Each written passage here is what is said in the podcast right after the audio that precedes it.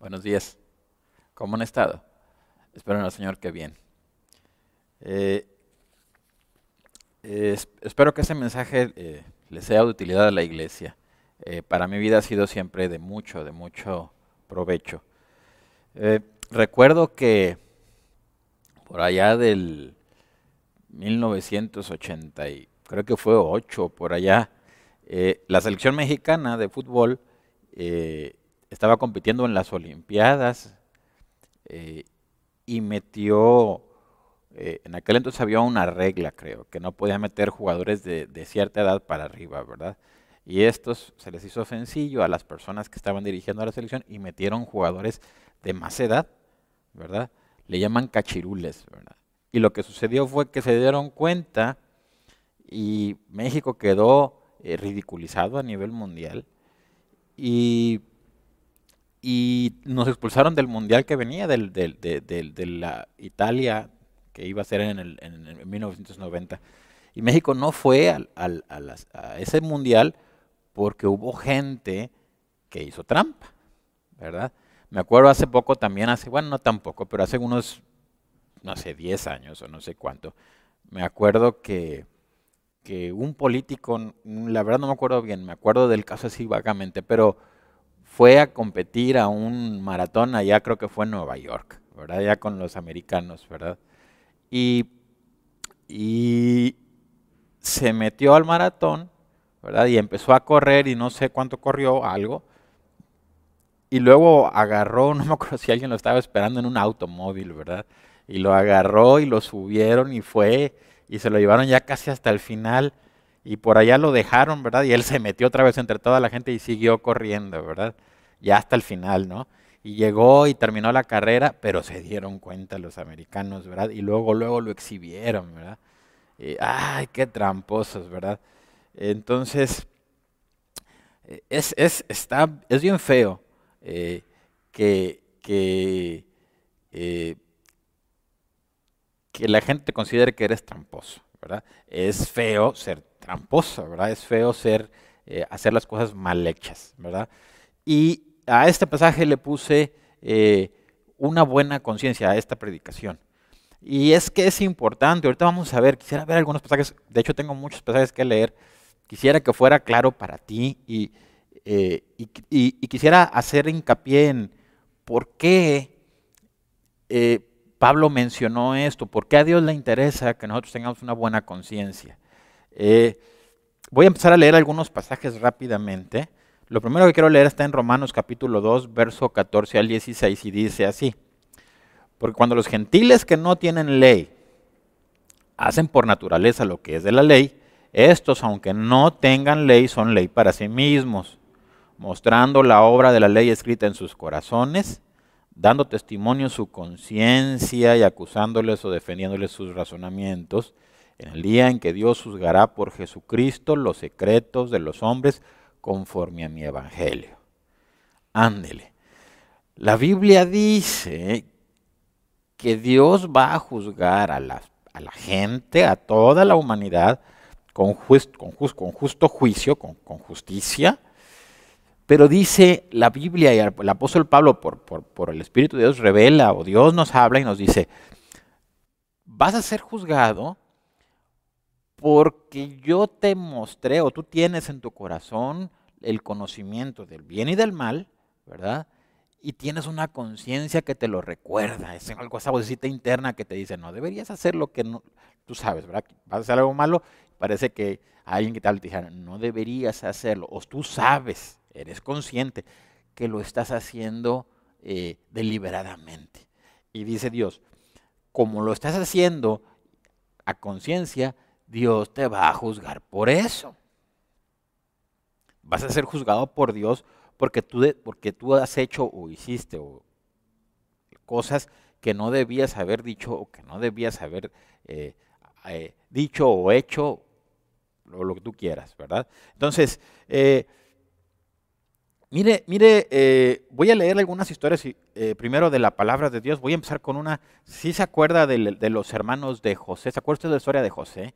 Voy a leerlo así rápido porque quisiera leer algunos, algunos pasajes importantes, pero Voy a poner algunos ejemplos así rápido, como historias de la Biblia así rápidas, son, creo que son tres o cuatro, pero chiquititas, las voy a resumir. Eh, donde usted ve a la gente y ve a usted a las personas eh, y vea, vea la conciencia de las personas acusándoles a ellos mismos, ¿verdad? Y, lo digo ¿por qué? Pues porque esto es una realidad. Es decir, eh, no tiene que venir alguien a decirnos que estamos mal, porque nosotros sabemos cuando hemos hecho las cosas que están de manera equivocada. Cuando hacemos chuecas, nosotros sabemos, ¿verdad? Y sabes qué? Esa vocecita, ahorita lo vamos a ver, esa conciencia, cuando nosotros, cuando nosotros invalidamos la ley de Dios en nuestra vida, esa conciencia se queda ahí siempre. No es como, ahorita vamos a ver que hay algunas personas que, que, deciden como eh, desechar su conciencia, ¿verdad? Ahorita lo vamos a ver. Pero, pero la palabra de Dios dice que esa vocecita, e, ese sentimiento de culpabilidad, porque sabe, sabemos que hicimos mal, está con nosotros y se queda con nosotros y nos persigue. Mire lo que dice, por ejemplo, Génesis del 42 eh, del 21 al, eh, del 21 al 22.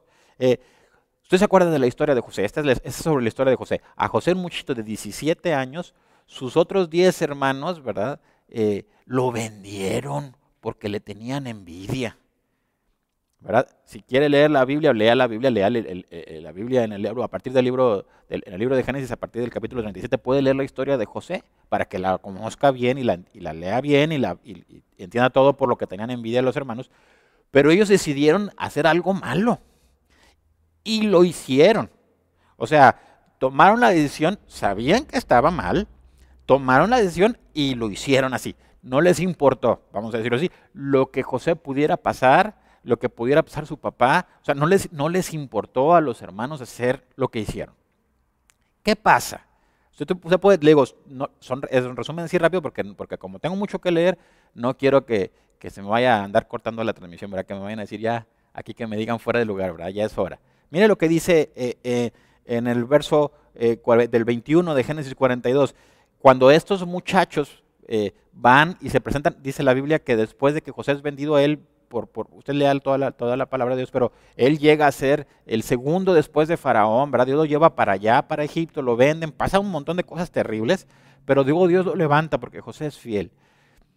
Y luego los hermanos de José vuelven a encontrarse con José, pero no saben que es José, ¿verdad? Y fíjese lo que pasa, mire lo que dice, dice, están los hermanos delante de José, ellos no sabían que era José, ellos creían que solamente era un hombre que les estaba acusando de ser espías y mire lo que sucede. Dice, y decían el uno al otro, escuche esto, verdaderamente hemos pecado contra nuestro hermano, pues vimos la angustia de su alma cuando nos rogaba y no le escuchamos. Por eso ha venido sobre nosotros esta angustia. Entonces Rubén le respondió diciendo, no os hablé yo y les dije, no pequéis contra el joven y no, escuchasteis he aquí también se nos demanda su sangre. Oiga, esto pasó años después, ¿verdad?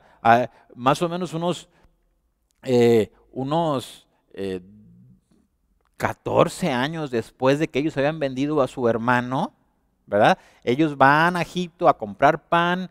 Eh, José los reconoce, ellos no reconocen a José. José los acusa porque está enojado, ¿verdad? Los acusa de espías, los trata, los trata de, angustiar y de afligir un poco por lo que él fue angustiado por lo que ellos hicieron, ¿verdad? Y él los, los mete en presión. Pero ellos no saben qué es José. Y su conciencia les empieza a decir, esto nos está viniendo por lo que le hicimos a nuestro hermano. Ándale, es que eres culpable. ¿Verdad? Mire lo que dice más adelante en el mismo capítulo, pero bueno, en el otro capítulo en Génesis, la misma historia de José, ya cuando José se da a conocer a sus hermanos y le dice, soy yo, antes de que suceda eso, justo antes, mire lo que dice el, verso 16 del capítulo 44 de Génesis, dice, entonces dijo Jugada, eh, ¿qué diremos a mi Señor? ¿Qué hablaremos o con qué nos justificaremos?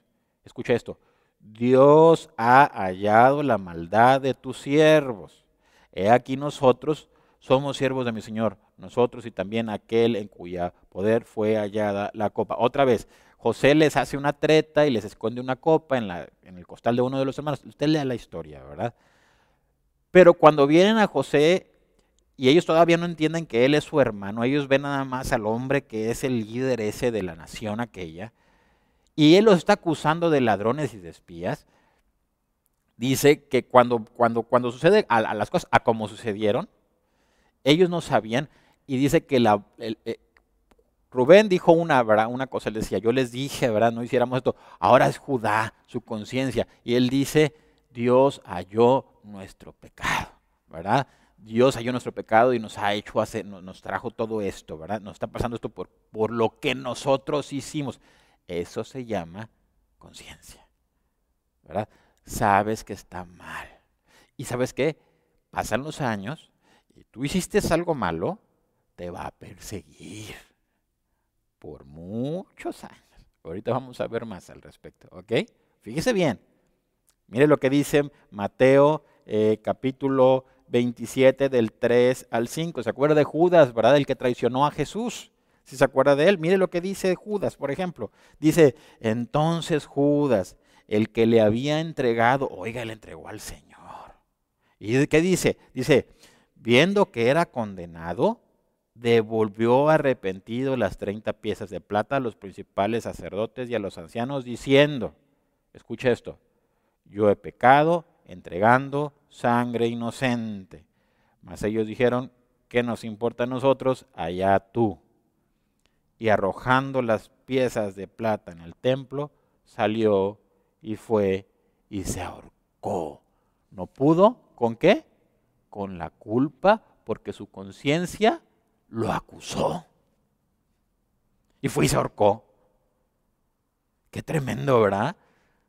Oye, por eso, por eso, ahorita vamos, por eso le puse una, una buena conciencia, una, una, una conciencia limpia. Ahorita vamos a ver por qué es importante esto. Lo vamos a ver en la Biblia para que tú sepas por qué y cómo, o sea, por qué Dios quiere que tengas una conciencia limpia, por qué es importante que tengas una conciencia limpia y, y, y si no la tienes limpia, lo que tienes que hacer para limpiarla, ¿verdad?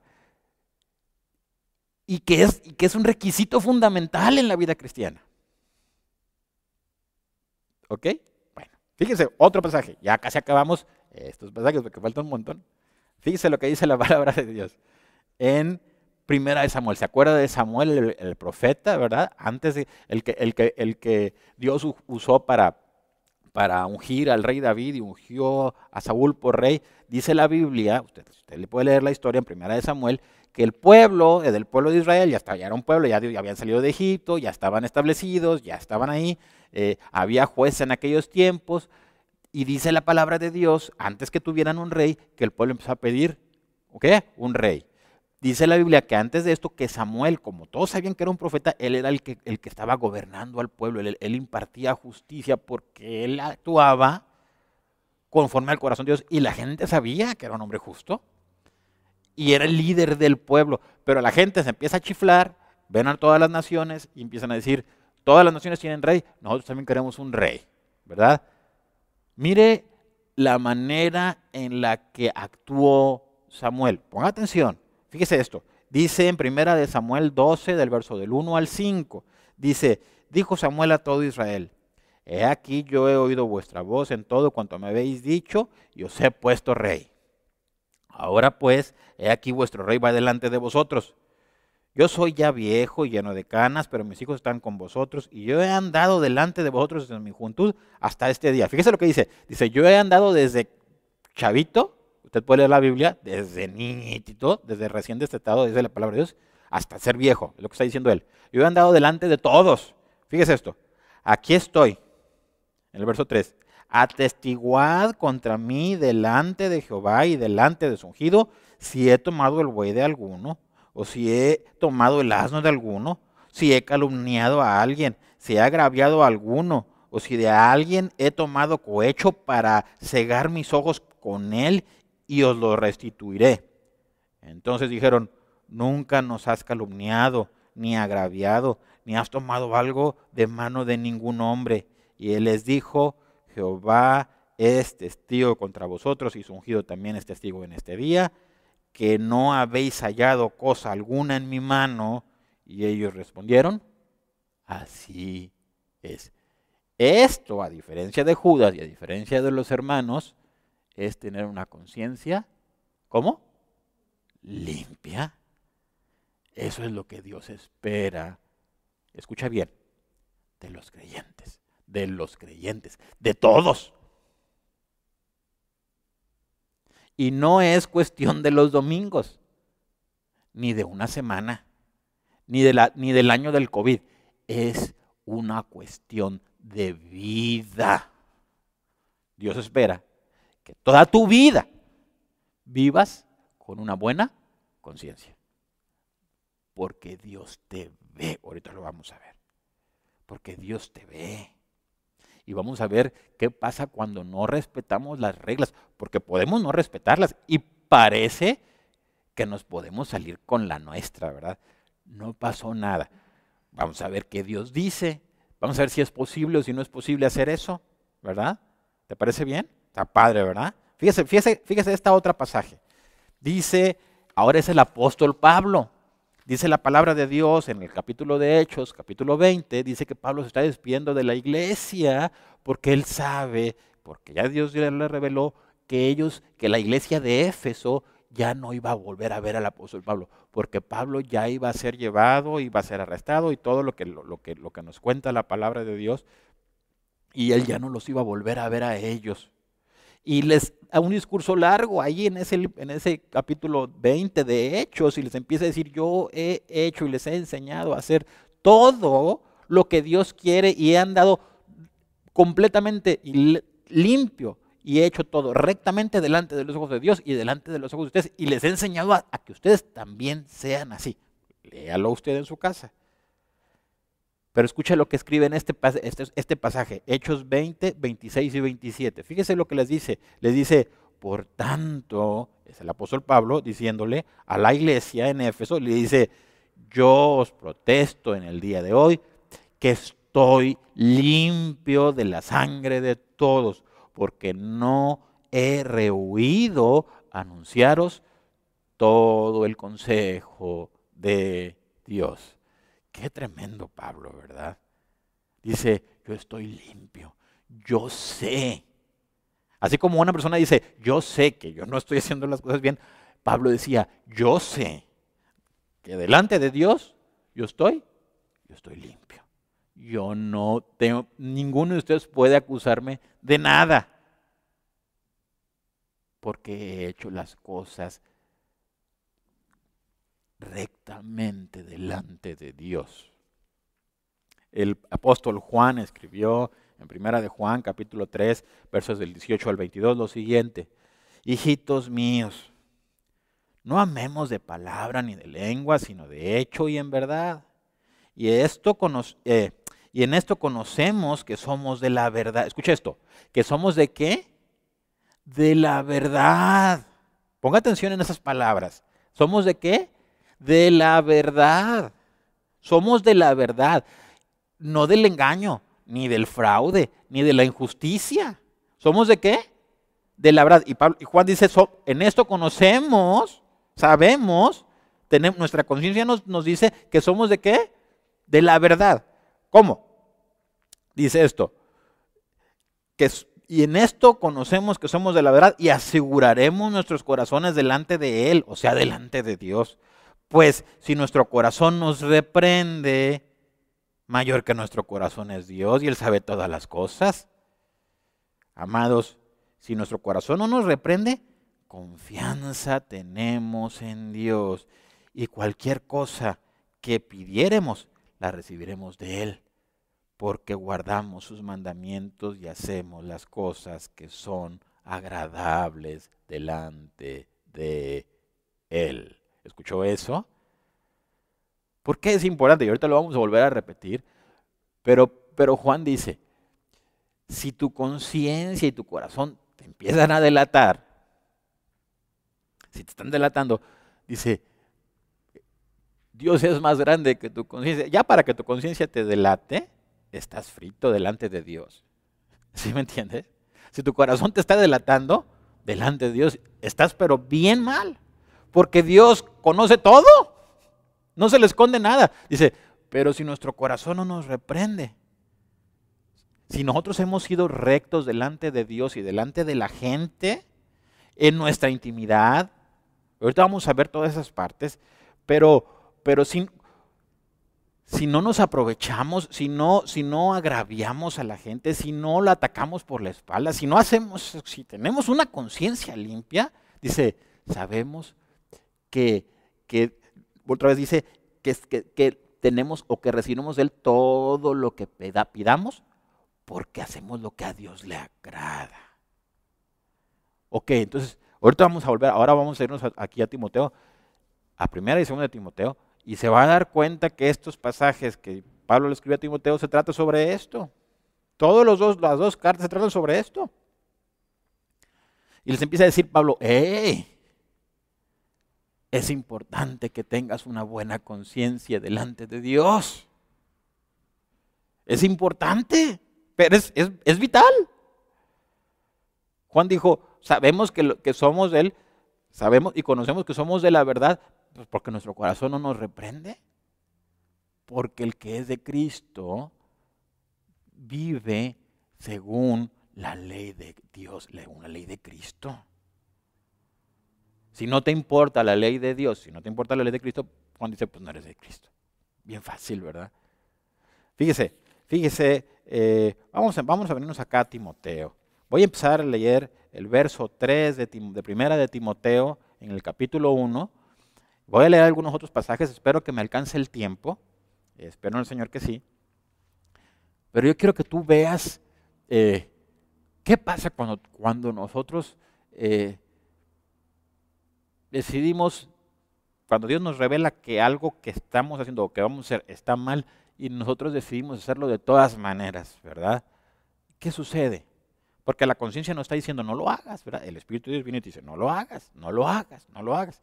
Y tú lo haces, ¿verdad? ¿Qué pasa?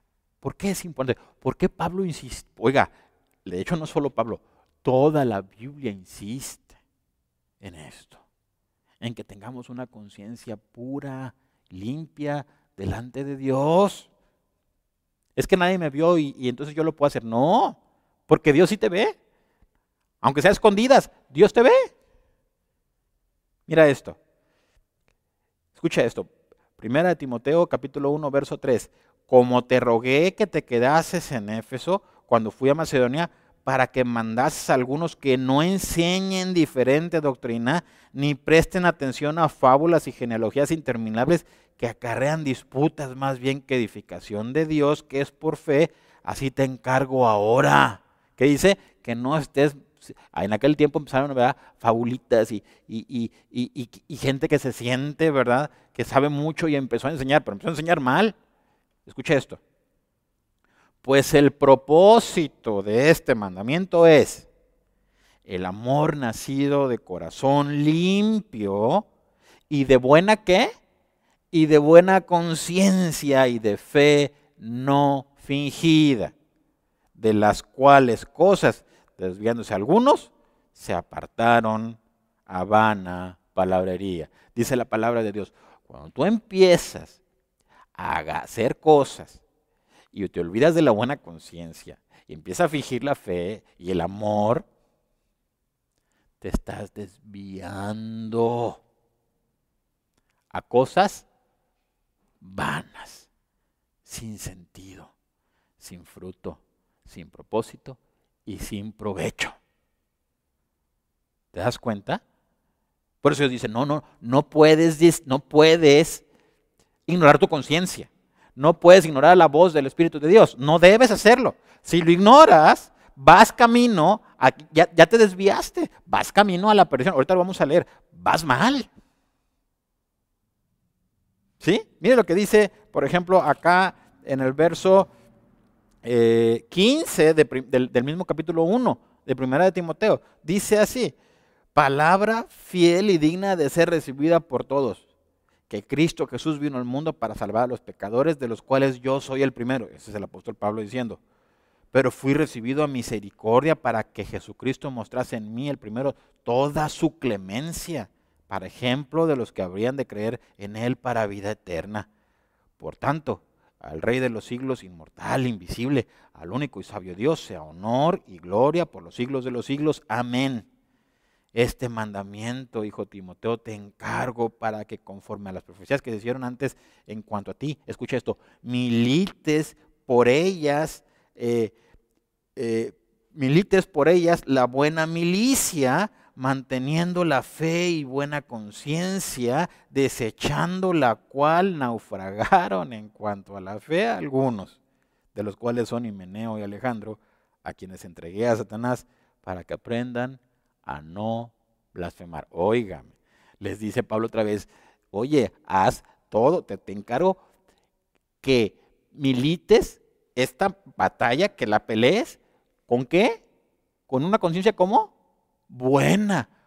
Porque la gente que desecha eso dice, naufraga. ¿Sabe qué es un naufragio?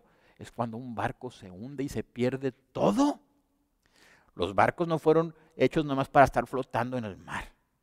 Se usan para ir, para navegar, ir de un punto a otro. Tienen un propósito.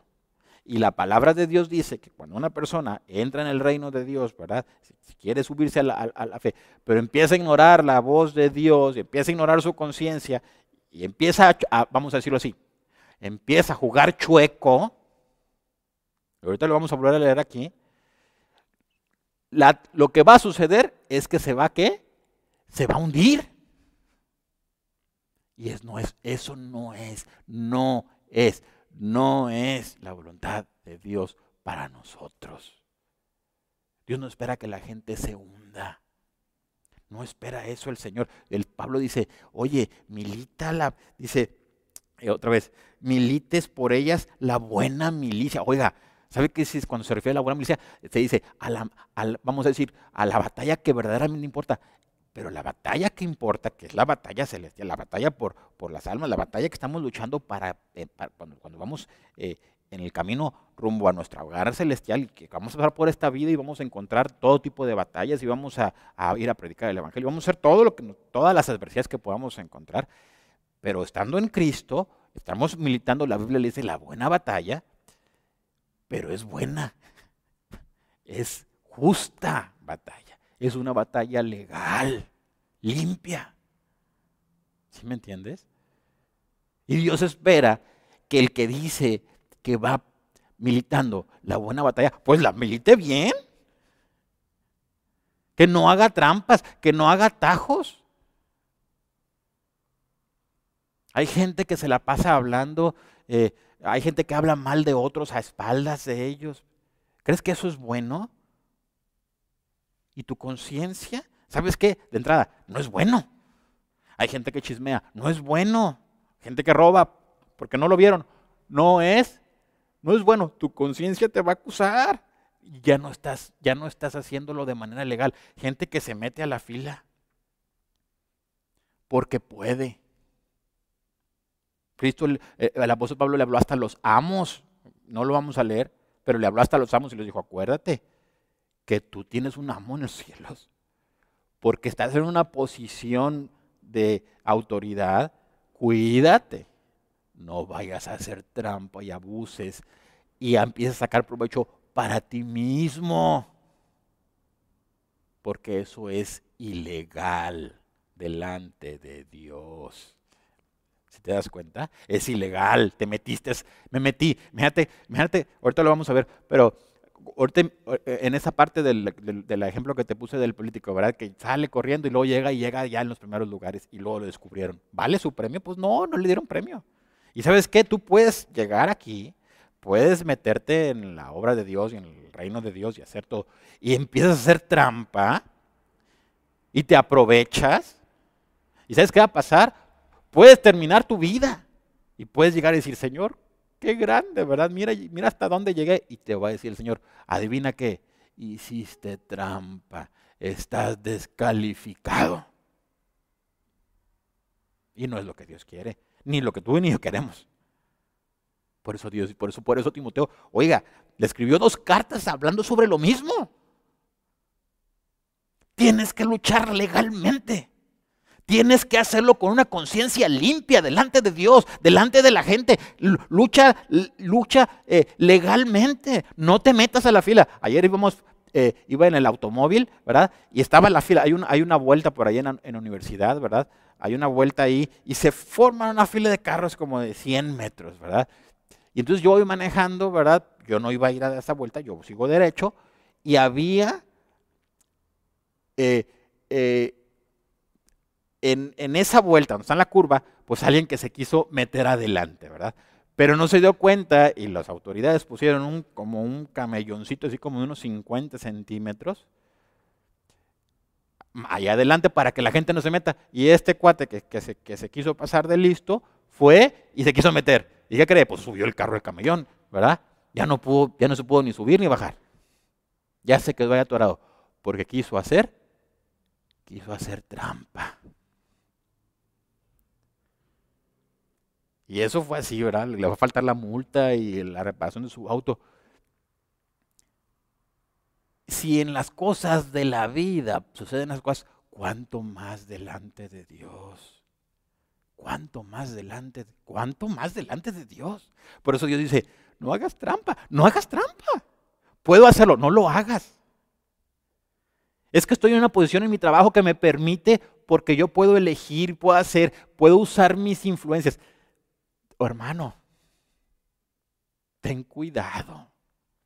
No cometas fraude. Vienen los negocios en el buen fin, ¿verdad? Televisión, eh, de 10 mil a 4 mil. Yo me acuerdo que un día fui, ¿no? De 10 mil a 4 mil. Y abajo se les olvidó quitar el precio anterior. Y decía 3.999 antes. Ahora está en oferta en 4. De 10 mil. Eso es fraude. ¿Qué dices que vas a hacer y no haces? esta es mentira porque te conviene. Ay, ahorita voy a aprovechar y voy a poner en oferta algo que no estás poniendo en oferta. Entonces no le llames oferta. Pero en, tu vida personal, no admitas, no permitas que Satanás te meta en situaciones de trampa porque estás compitiendo ilegalmente. Y sabes una cosa, los que compiten ilegalmente se hunden, se desvían, no llegan. Dios no quiere eso. Dios no quiere eso. No quiere eso. No le gusta. Y es fácil ser tentado por la situación, porque estoy en, ha, escuchado sobre, es que es muy vivo. Entonces, ¿qué significa? Es que como el otro estaba descuidado, me aproveché y saqué ventaja. ¿Sabes qué? A Dios no le agrada los vivos. No le agrada. Dice Pablo, a los vivos como como este muchacho Himeneo y Alejandro, dice, como no andan peleando la milicia rectamente, anda según, no según el Señor, sino anda según el Señor, anda según la corriente del mundo, según el espíritu del mundo, o sea, según el diablo. Dice, entonces los entregué a Satanás para que, para que ya no, para que aprendan a no blasfemar. Pablo no jugaba con esto. Qué bonito, ¿verdad? Qué cosa tan tremenda. Fíjese, voy a leer, me falta un montón, no, sé ni cuándo voy de tiempo, espero que tenga usted mucho tiempo porque, nada, no, se crea, pero espero que... Miren, fíjese, lo que dice, por ejemplo, este. Eh, primera de Timoteo 3, eh, así, así rapidito, porque si no se me va a ir. Palabra fiel. Si alguno no es el obispado, buena obra desea, pero es necesario que el obispo sea irreprensible, marido de una sola mujer, sobrio, prudente, decoroso, hospedador, apto para enseñar, no dado al vino, no pendenciero, no codicioso de ganancias deshonestas, sino amable, apacible, no avaro, que gobierne bien su casa, que tenga a sus hijos en toda sujeción con toda honestidad. Pues el que no sabe gobernar su propia casa, ¿cómo cuidará de la iglesia de Dios? No un neófito, no sea que envaneciendo se caiga en la condenación del diablo. También es necesario que tenga buen testimonio de los de afuera, para que no caiga en descrédito y en lazo del diablo. ¿Escuchó porque es bueno? ¿Qué dice Dios? Que tengamos que una conciencia limpia. Sigue. Los diáconos. Ah, es que es menos, es más chiquito. No, no, no, no. Dice el Señor, es para todos. Los diáconos. Asimismo, deben ser honestos. Escuche esto. Sin doblez. Nada de que ahorita sí me porto bien, al rato no me porto bien, ahorita estoy en la iglesia, al rato no, ahorita no digo maldiciones, pero al rato sí. No, eso es tener doblez. Dice, los diáconos, aún los que parece que lo que están acá, dice, están abajo de los obispos, bueno, dice, ¿cómo deben de ser? Dice, sin doblez, no dados a mucho vino, no codiciosos de ganancias deshonestas, perdón, de, de ganancias deshonestas. Escucha esto, que guarden el mandamiento de la fe. ¿Con qué? Con limpia conciencia. Voy a ir al verso 14. Esto te escribo, en el capítulo 3 de 1 Timoteo, verso 14. Esto te escribo, eh, aunque tengo la esperanza de ir pronto a verte, para que si tardo, escucha esto, sepas cómo debes conducirte en la casa de Dios, que es la iglesia del Dios viviente, columna y baluarte de qué? De la verdad, de todo lo puro, de todo lo honesto, de todo lo bueno, dice la iglesia. Es la, es, es la, Dios la estableció como columna de lo bueno y como defensor, como una defensa, un baluarte, eran unas cosas que estaban así en el castillo, eran como unas columnas especiales para soportar guerra, para defender la verdad. Pero si juegas chueco, ¿cómo vas a defender la verdad? Qué cosas, ¿verdad? Miren lo que dice en el capítulo 4. Pero este, el Espíritu dice claramente que en los posteriores tiempos algunos apostatarán de la fe. Ahora está hablando de apostatar. Ya habló de naufragar, ahora de apostatar o de dejar, de abandonar. Y había dicho al otro, se desvió. Dice esto, escuchando eh, a, espíritus engañadores y a doctrinas de demonios, por la hipocresía de mentirosos que, teniendo cauterizada la conciencia, prohibirán casarse y mandarán abstenerse de alimentos que Dios creó para que con acción de gracias participasen los creyentes y los que han conocido la verdad.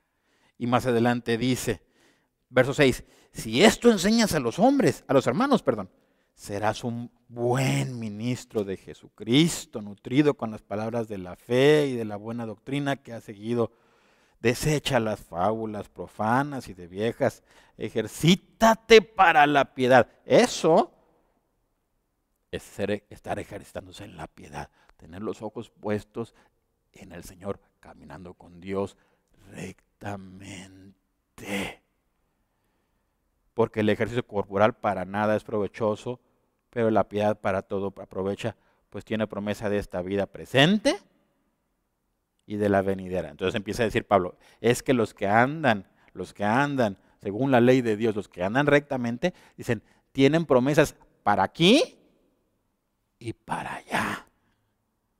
Y dice, pon atención en esto. ¿Verdad? Fíjese bien, vamos a ir para acá, al 5, verso 20.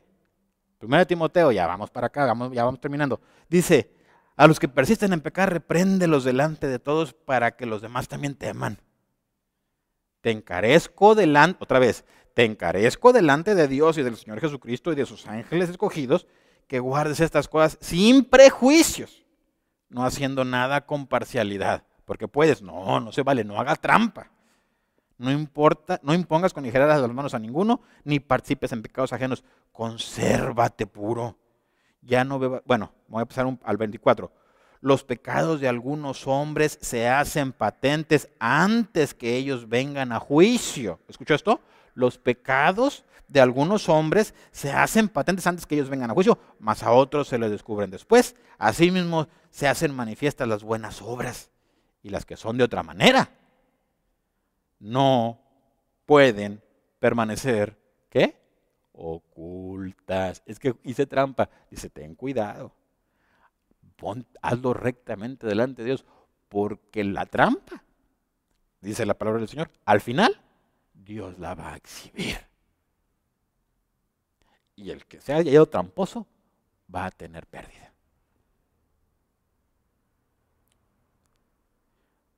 Capítulo 6. Si alguno, en verso 3, si alguno enseña otra cosa y no se conforma a las sanas palabras de nuestro Señor Jesucristo y a la doctrina que es conforme a la piedad, está envanecido. Nada sabe y delira acerca de cuestiones y contiendas de palabras de las cuales nacen envidias, pleitos, blasfemias, malas sospechas, disputas necias de hombres corruptos de entendimiento y privados de la verdad, que toman la piedad como fuente de ganancia, apártate de los tales. ¿Verdad? Mire esto, verso 10, porque raíz de todos los males, eh, porque raíz de todos los males es el amor al dinero, el cual, codiciando algunos, se extraviaron de la fe y fueron traspasados de muchos dolores. El dinero los distrajo. Y por el dinero, por el dinero, ¿se qué? Dice, se desviaron. Otra vez, dice, oiga, se extraviaron de la fe. Gente que empieza a decir, ay, pues es que aquí en el, ay, no, en el ministerio, yo conocía gente que decía, uh, es que ahí en los ministerios hay, hay dinero. Ay, qué padre, no, qué bien, te va a ir muy bien. Yo he escuchado gente así. Y la verdad es que también he visto gente así. Y dice la palabra de Dios, por seguir el dinero, se extravían de la fe. Van chuecos, ya se desviaron. Porque no están luchando legítimamente. No se vale. Ya voy a terminar. Verso 11, mas tú, hombre de Dios, huye de estas cosas y sigue la justicia, la piedad, la fe, el amor, la paciencia, la mansedumbre. Escucha esto, pelea la buena batalla de la fe, echa mano de la vida eterna, a la cual asimismo fuiste llamado, habiendo hecho la buena profesión delante de muchos testigos. Te mando delante de Dios que da vida a todas las cosas, y de Jesucristo, que dio testimonio de la buena profesión delante de Poncio Pilato, que guardes el mandamiento, ¿cómo? Sin mácula, o sea, sin mancha, ni reprensión, hasta la aparición de nuestro Señor Jesucristo, la cual a su tiempo mostrará el bienaventurado y solo soberano Rey de reyes y Señor de señores, el único que tiene inmortalidad, que habita en luz inaccesible, a quien ninguno de los hombres ha visto ni puede ver al cual sea la honra y el imperio sempiterno. Amén. Me voy a ir al 20. Oh Timoteo, guarda lo que se te ha encomendado. ¿Escuchó esto? Qué bonito dice Pablo, ¿verdad? Guarda lo que se te ha encomendado, evitando las vanas, las, eh, las profanas pláticas sobre cosas vanas y los argumentos de la falsamente llamada ciencia, la cual, profesando algunos, se desviaron de la fe. La gracia sea contigo. Amén. Voy a ir al segundo de Timoteo, rápido, rápido, porque se me está acabando el tiempo. Capítulo 2, verso 1. Tú pues, hijo mío, esfuérzate en la gracia que es en Cristo Jesús. Lo que has oído de mí ante muchos testigos es encarga a hombres fieles que sean idóneos para enseñar también a otros. Escucha esto. Tú pues sufre penalidades. ¿Te hicieron trampa? Fíjese lo que dice la palabra de Dios. Dice, te hicieron trampa. Jesús decía, si alguien abusa de ti, ¿Sabes qué decía? Si alguien viene y te obliga a ir con una, con una carga, por una milla, te está obligando y es injusto, no vayas una, ve dos.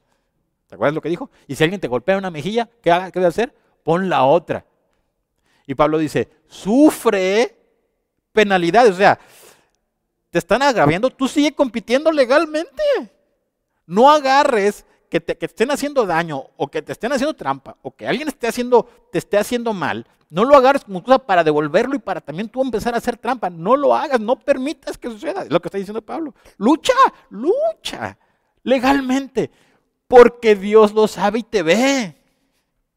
Y Él es, ¿se acuerdan lo que dijo Pablo acá? Dice, porque la piedad tiene, tiene recompensas en esta vida. Ahorita lo vamos a leer otra vez, lo vuelve a repetir. Tiene recompensas en esta vida y tiene recompensas allá en, en la vida venidera. Y miren lo que dice, tú puedes sufrir penalidades como buen soldado de Jesucristo. Ninguno, ahora, ahora, escuche la regla otra vez, ninguno que milita se enreda en los negocios de la vida a fin de agradar a aquel que lo tomó por soldado. Y también el que lucha como atleta no es coronados qué? Sino lucha legítimamente. El labrador, para participar de los frutos, debe trabajar primero. Considera lo que digo y el Señor te dé entendimiento en todo. Acuérdate de Jesucristo del linaje de David, resucitado de entre los muertos, conforme a mi evangelio, en el cual sufro penalidades, hasta prisiones a modo de malhechor, más la palabra de, más la palabra de Dios no está presa. Me voy para acá. en el verso 14 del capítulo 2, recuérdales, recuérdales esto, eh, exhortándoles delante del Señor a que no contiendan sobre palabras, lo cual para nada aprovecha, sino que es para la perversión de los oyentes. Procura con diligencia presentarte a Dios. ¿Cómo? ¿Cómo dice? Aprobado como obrero que no tiene de qué avergonzarse, que usa bien la palabra de verdad, mas evita profanas y vanas palabrerías porque conducirán más y más a la impiedad. Y su palabra carcomerá como gangrena de los cuales son Himeneo y Fileto, que se desviaron de la verdad diciendo que la resurrección ya se efectuó y razonan la fe de él algunos. Escucha esto, pero el fundamento de Dios está firme. ¿Qué dice? El fundamento, lo que Dios estableció, ¿qué? ¿Está qué? Firme, teniendo este sello. Conoce el Señor a los que son suyos y apártese de iniquidad todo aquel que invoca el nombre de Cristo. O sea, dice el Señor, yo conozco a los que son míos y los que son míos yo los conozco porque sé que luchan legítimamente. Entonces dice, este es el sello que Dios estableció y no se puede mover, está firme. El Señor conoce a los que son suyos, los conoce el Señor y apártese de iniquidad todo el que invoca el nombre de Cristo. Pero en una casa grande, no solamente hay utensilios de oro y de plata, sino también de madera y de barro. Y unos son para usos honrosos y otros para usos viles. Así que si alguno se limpia de estas cosas, será instrumento para honra, santificado, útil al Señor y dispuesto para toda buena obra. Voy a irme para acá ya más adelante. voy a ir acá eh, al 4 de, Primera de Timoteo. Te encarezco, verso 1, te encarezco delante de Dios. Otra vez, oiga, qué tremendo Pablo, ¿verdad? Te encarezco delante de Dios y del Señor Jesucristo que juzgará a los vivos y a los muertos en su manifestación y en su reino. Que predique la palabra, que instes a tiempo y fuera de tiempo, redarguye, reprende, exhorta con toda paciencia y doctrina. Porque vendrán tiempos cuando no sufrirán la sana doctrina, sino que teniendo comezón de oír, se amontonarán maestros conforme a sus propias concupiscencias y apartarán de la verdad del, y apartarán de la verdad del oído y se volverán a las fábulas. Voy a ir para adelante y dice en el verso, a ver, no quiero que se me pase, ok, aquí, verso 16, ponga atención en esto porque este es un pasaje bien bonito, ya casi terminamos. Miren lo que dice en el verso 16 del capítulo 4, dice así, en mi primera defensa, Está Pablo y estaba Pablo cuando estaba defendiendo la palabra del Señor y lo arrestaron y fue presentado delante de los reyes. Dice, en mi primera defensa, ¿qué? Ninguno estuvo a mi lado, sino que todos me desampararon. Uy, qué terrible, ¿verdad? Para los que no tuvieron el valor. Y dice Pablo, me dejaron solo. Fíjese esto, no les ha tomado en cuenta. Pero el Señor estuvo a mi lado y me dio fuerzas para que por mí fuese cumplida la predicación y que todos los gentiles oyesen. Así fui librado de la boca del león. Escucha esto. Y el Señor me librará de toda obra mala y me preservará para su reino celestial. A Él sea gloria por los siglos de los siglos. Amén. ¿O escuchó esto? ¿Escuchó esto? Dice Pablo, cuando yo fui a, cuando, presenté mi primera defensa, me dejaron solo. Dice que el Señor no se los toma en cuenta. Allá ellos y su conciencia. Dice esto, pero no estuve solo. Y este, ¿se acuerda lo que decía sobre, sobre eh, la recompensa, ¿verdad? Sobre, porque las cosas buenas que tenemos, las promesas que tenemos aquí y allá, fíjese lo que dice, es lo mismo. Pablo dice, así fui librado de la boca del león, dice esto, y el Señor, el Señor me librará de toda obra mala y me preservará para su reino celestial. Oiga, esa es la promesa más maravillosa. Pablo dice, yo lucho legítimamente y Dios está conmigo. Y en esta vida, porque Él sabe que yo estoy haciendo lo correcto y que yo me esfuerzo por, lo, por esto, Él me va a guardar de toda obra mala. Me va a guardar de que yo no ande haciendo cosas y barbaridades, porque soy recto delante de Él, porque me conoce. ¿Se lo que dijo Pablo? Dice, el Señor sabe los que son suyos, y ese sello es, no, se, no se puede borrar. Dice, entonces el Señor va a ir conmigo y me va a librar de toda obra mala y me va a preservar, me va a guardar para su reino celestial. Qué lindo, ¿verdad?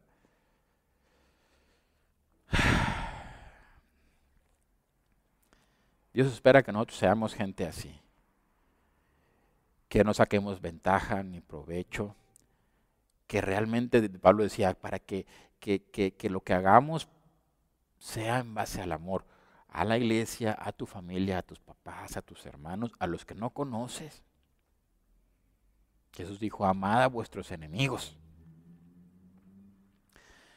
Y que nosotros pudiéramos entender que tenemos la obligación, o deberíamos entenderlo, de tener una vida limpia delante de Dios. Y, decía Pablo, de manera que no, tengamos nada de qué avergonzarnos cuando vengamos delante del Señor. Y, que, no tengamos nada que, que el Señor nos tenga que reprender. Eso es lo que a Dios le agrada. Porque dice Pablo, porque si tú lo haces así, tú estás luchando legítimamente y vas a recibir la corona del Señor vas a recibir la ayuda del Señor. Y, el Señor, si tú eres legal y tú eres, tú eres legítimo delante del Señor, el Señor te va a guardar de toda obra mala aquí. Te va a guardar porque sabe que tú eres derecho, porque tú eres legal para con Él. Porque a ti te interesa lo que Él dice.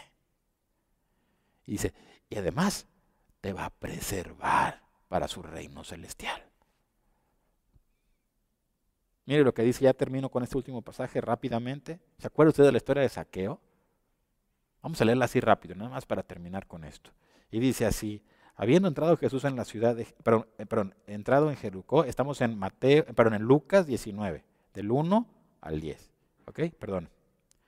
La historia de saqueo. Lucas 19, del 1 al 10. Y dice así, habiendo entrado Jesús en Jericó, iba pasando por la ciudad y sucedió que un varón llamado Saqueo, que era jefe de los publicanos y rico, procuraba ver quién era Jesús, pero no podía a causa de la multitud, pues era pequeño de estatura, y corriendo adelante subió a un árbol sicómoro para verle, porque había de pasar por allí. Cuando Jesús llegó a aquel lugar, mirando hacia arriba, le vio y le dijo, Saqueo, date prisa, desciende, porque hoy es necesario que pose yo en tu casa. Entonces él descendió, a prisa y le recibió gozoso. Al ver esto, todos murmuraban diciendo que había entrado a posar eh, con un hombre pecador. Entonces Saqueo puesto en pie dijo, escucha esto, dijo al Señor, he aquí, Señor, la mitad de mis bienes doy a los pobres, y si en algo he defraudado a alguno, se lo devuelvo cuadruplicado. Jesús le dijo, hoy ha venido la salvación a esta casa, por cuanto él también es hijo de Abraham porque el Hijo del Hombre vino a salvar, perdón, a buscar y a salvar lo que se había perdido. Oiga la historia de, Saqueo. Y dice que cuando él se presenta y viene a Cristo, dice que Saqueo, que Saqueo dijo, Señor, oiga, su conciencia solita empezó a saltar y dijo, Señor, tengo muchos bienes, pero también hice muchas cosas que no debía haber hecho para tener muchos bienes. La mitad, ¿qué? la doy a los pobres. Y si a alguien le defraudé, se lo voy a devolver por cuatro. ¿Sabes qué estaba diciendo Saqueo? Él decía, yo ahora que entiendo y que he venido al, al, al reino de Dios, yo quiero tener mi conciencia delante de Dios y mi vida, ¿cómo? Limpia. ¿Verdad? ¿Sabes qué? Dios espera que si nosotros hacemos o hemos hecho o actuado de manera incorrecta, si tenemos posibilidad de hacer algo, Dios espera que lo hagamos. Si defraudamos o hicimos y sacamos ventaja, pero queremos competir legalmente y tenemos posibilidad, porque hay cosas que ya hicimos y que tú dices, híjole, es que ya lo hice, pero pues ya no puedo hacer más. Dios espera que te arrepientas y le pidas perdón y ya no lo vuelvas a hacer.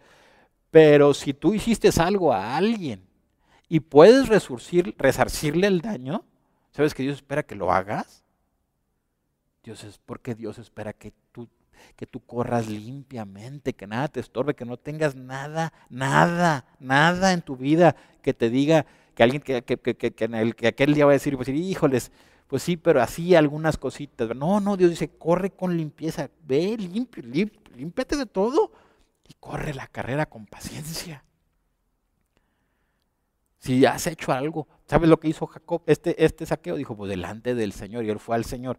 Si el Señor te revela tu vida, que tú has hecho cosas o injusticias o cosas, y puedes solucionarlas, y puedes hacer algo, la recomendación es, ponte a orar, busca al Señor para que te dé sabiduría y pide al Señor, Señor, si puedo hacerlo y es tu voluntad, ayuda, muéstrame cómo lo voy a resarcir si puedes. Hay cosas que ya no vas a poder hacer pide perdón a Dios por lo que has hecho si lo hiciste mal. Pero la recomendación del Señor es, compite legalmente. Si me explico, si me entiendes?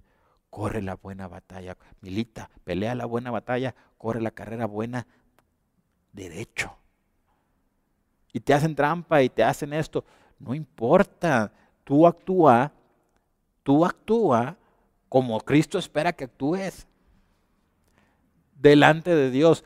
Aunque tú digas, uy, es que al final, pues no, es que en esta vida me voy a quedar al final. No es cierto. Porque cuando terminemos esta vida, si tú hiciste trampa y tomaste atajos, cuando vengas delante del Señor, el atajo va a salir allí. Y en vez de recibir ganancia, vas a recibir pérdida. Pero si tú combatiste legalmente, el Señor lo sabe. El Señor lo sabe. Y va a estar contigo y te va a recompensar. El Señor te va a recompensar por el bien que hayas hecho. Por eso Pablo decía, sufre penalidades como cristiano. Por el nombre del Señor Jesús. Oye, me están haciendo, me agravian. No, no reacciones eh, como si no fueras de Cristo. Y si no estás sufriendo nada, no hagas tú. No digas, es que soy el jefe, pues ni modo, ¿verdad? No, yo me voy a aprovechar, pero como yo soy el jefe, sé, sé delante de Dios, corre limpiamente tu carrera. Corre limpiamente tu carrera, no dejes. Mira, es la, es la, si hay una carrera importante que hay que seguir, es esta. Corre la, decía Pablo, sin mácula, sin ninguna manchita, no le pongas manchas a tu carrera, ni reprensión. No dejes que te reprendan, ¿verdad? Que el Señor diga, híjole, pues qué trampota. Sé honesto delante del Señor. Sé limpio delante del Señor. Sé bueno delante del Señor. Corre la carrera delante del Señor. Camina delante del Señor y hazlo delante del, delante del Señor. Pablo decía, porque a Cristo el Señor servís. Sé cristiano. Me gusta tanto eso. Siempre lo he dicho, ¿verdad? Pero sé cristiano de verdad compite legítimamente. Lucha, lucha para el Señor. Soporta, te hacen trampa, soporta, pero soporta según el Señor. Y deja que Dios se encargue. Deja que el Señor se encargue. Jesús Pablo dijo, los que hacen cosas malas, sus obras, tarde o temprano, van a ser exhibidas. Y, y cuando Dios exhibe las obras, da el pago a cada uno. ¿Verdad? Bueno, vamos a orar. Y no se vaya a ir porque todavía tengo que un anuncio pequeño que darles, ¿está bien? Pero vamos a orar. Vamos a ponernos delante de Dios. Y vamos a decirle, Señor, déjame competir legalmente, Señor. Déjame tener un corazón limpio delante de la iglesia, delante de ti, delante de mi familia, de mis padres, de mis hermanos, delante de mis jefes en el trabajo, delante de la gente, delante del gobierno, delante de todos para que cuando yo llegue delante de ti no haya mancha en mi vida. Porque tú me llamaste a ser santo. Muéstrame, Señor, la manera de hacerlo. Enséñame a luchar esta carrera y esta lucha, esta pelea legítimamente, para que cuando yo termine mi carrera, Señor, que yo pueda eh, tener la recompensa del Señor. Sé que Dios puede decir, Señor, lo hice, lo hice fielmente, no tengo de qué avergonzarme. ¿Verdad? Y si usted se equivocó, puede ser, Señor, perdóname. Y, y como le dije, si usted realmente tiene oportunidad, de verdad se lo digo delante del Señor, Si usted tiene oportunidad de resarcir algún daño que haya hecho, pídele a Dios sabiduría para hacerlo y hágalo. Para que usted pueda tener una conciencia limpia y seguir corriendo su carrera en el nombre del Señor Jesucristo. Amén. Vamos a, vamos a orar, vamos a ponernos delante del Señor. Señor, eh, te amamos, Señor. Y queremos siempre servirte. Y queremos ser hallados fieles delante de ti. Queremos ser hallados rectos delante de ti. Queremos ser, Señor, no queremos que haya trampas en nuestra vida. En ninguna área de nuestra vida, ni en, con nuestra familia, ni en nuestros trabajos, ni en nuestra escuela, ni en la ni en la vida, ni con los gobiernos, ni delante de la iglesia, ni delante de ti, en ninguna cosa, Señor. Ni visible, ni de las cosas que no se ven, ni las cuales escondidas. No queremos, Señor, que nuestro corazón y que nuestra vida tengan, Señor, eh, cosas ocultas, cosas que tú vayas a reprender después. No dejes eh, que vengamos a ser descalificados. No dejes que tengamos naufragio. No dejes que nos desviemos. Señor, danos fe limpia, una fe que no sea fingida, Señor. Señor, danos un amor eh, por, por, la gente y un corazón limpio por, por la sangre de Jesucristo. Limpia nuestras vidas y ayúdanos a combatir eh, eh, rectamente y legítimamente, Señor. Enséñanos a, a, servir a Cristo de, manera, de, de, la manera en la que Dios espera. Ayúdanos, Señor, a conservar el Evangelio y a luchar, a ser la iglesia de Cristo que tú quieres. Esa iglesia que es la columna de la verdad y el baluarte de la verdad. Danos valor, pon en nosotros tu Espíritu Santo, Señor, que nos ayude, que nos reprenda, que nos fortalezca, que nos exhorte, que nos anime. Ay, Señor. Haz que nuestras vidas, Señor, delante de ti, Señor, brillen por, para que tú seas glorificado. Que podamos tener corazones buenos, Señor. Danos buenos corazones, rectos corazones. Y permítenos amarte y servirte de la manera en la que tú eres digno. Y ser, que nosotros te honremos delante de todos los hombres. En el nombre de Jesucristo. Amén.